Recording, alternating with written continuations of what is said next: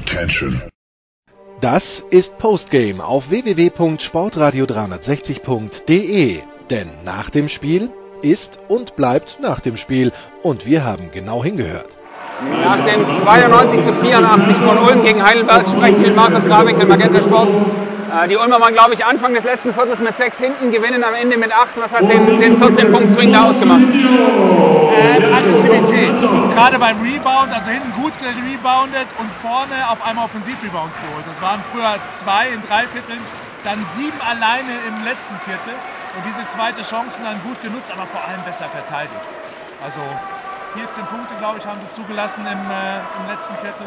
Und das ist halt ein Unterschied. Also wenn du 50 über zwei Viertel zulässt, als zweite und dritte Viertel, jeweils 25, dann ist halt schwer gegen Heidelberg, die echt gut aufgetreten sind ohne Eric Washington. Genau, das wollte ich gerade fragen. Eric Washington hat bei denen natürlich gefehlt.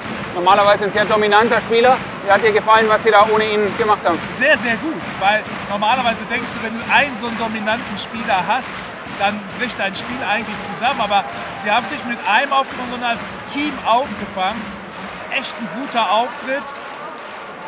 Eine Niederlage, die wehtut für Heidelberg. Gerade Bennett Hund, finde ich, hat da einen guten Job gemacht. Ist jetzt auf dem Statistikbogen mit acht Punkten am Ende. Nicht so dominant, aber wirklich ein richtig gutes Spiel von ihm, oder? Ja, finde ich auch. Also es ist eine gute Nachverpflichtung der Heidelberger. Gutes Spiel gemacht, äh, auch die Fäden in der Hand gehabt.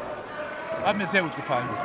Bei den Ulmern schaut man im Moment ja immer noch so ein bisschen, wie kommt Bruno Caboclo mit rein. Wie hat dir gefallen, was er heute gemacht hat? Also das ist ja bei ihm immer, du siehst ihn ja nicht und trotzdem steht er dann jetzt, ich weiß nicht, am Ende, irgendwann hat er 10 Punkte, 13 ja. Punkte, Rebound. Ähm, ich finde, der spart sich seine Energie ab und zu so ein bisschen auf, gerade defensiv. Ne? Der also, was, ich, was ich schwer finde übrigens für ihn ist, dass wenn er so wenig den Ball sieht.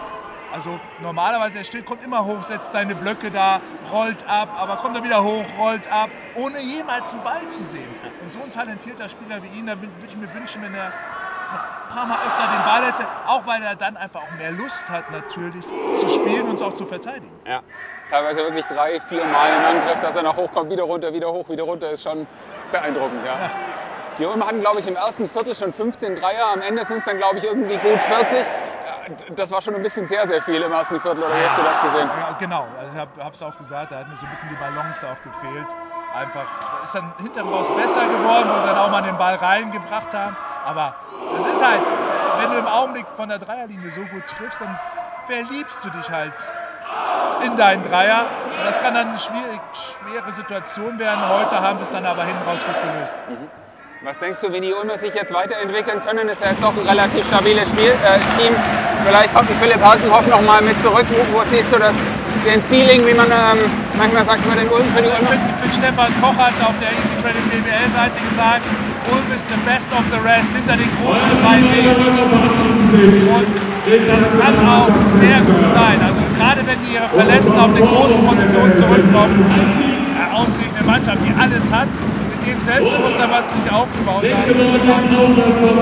Danke dir. Danke.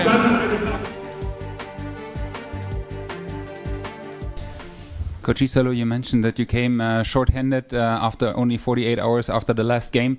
Um, how important or how much of a factor was that that uh, uh, in the last five minutes when Ulm basically had their biggest scoring run and and um, yeah flipped the game?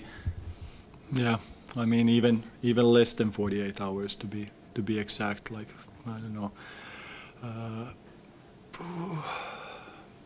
maybe you know which fails first, the body or the mind. You know, it's it's a it's a tough question. Uh, I don't have a I don't really have an answer at this moment that like what it was. I can only see the end, end result at the moment. Of course, guys are tired, but so our, you know, Ulm came from Badalona and has been playing two games every week. We can't go, we can't go behind any any excuses in that. You got to find a way to win, and that's that's at the end only thing that counts in the standings. Uh, Bennett Hund was a starter in the last game, and also today, of course, had to play a lot of minutes, uh, carry a lot of responsibility. How happy are you with what he's brought to the team already after not being that long with your team?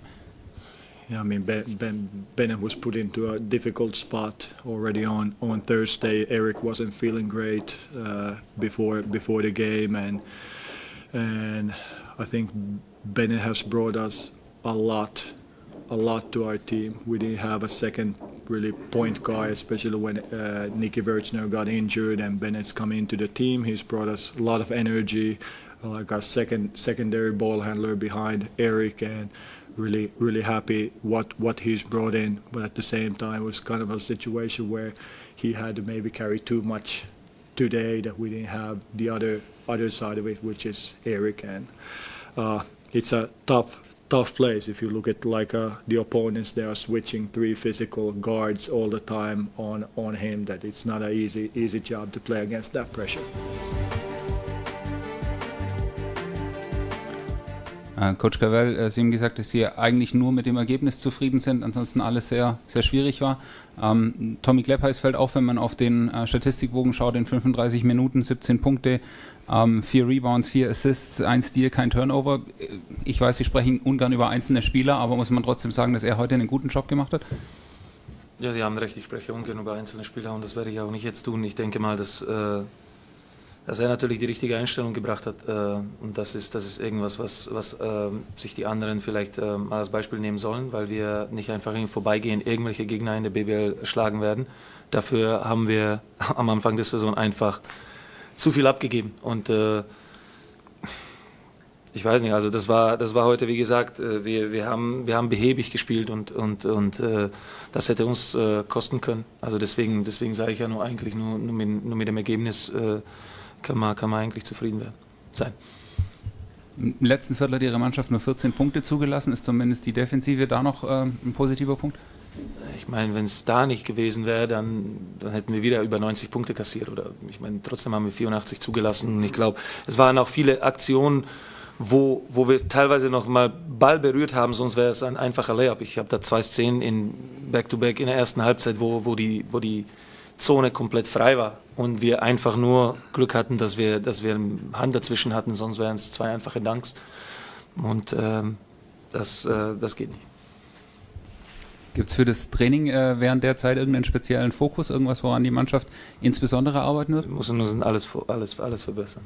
Aber es wird ja auch nicht einfach, da wir nicht, äh, nicht komplette Mannschaft hier sein werden. Das war Postgame auf www.sportradio360.de. Versäumen Sie nicht die Big Show, jeden Donnerstag neu. Oder Wir sind Dirk, unser Basketball-Special und vieles mehr.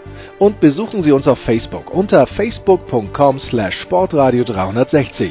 Folgen Sie uns auf Twitter und abonnieren Sie uns auf iTunes.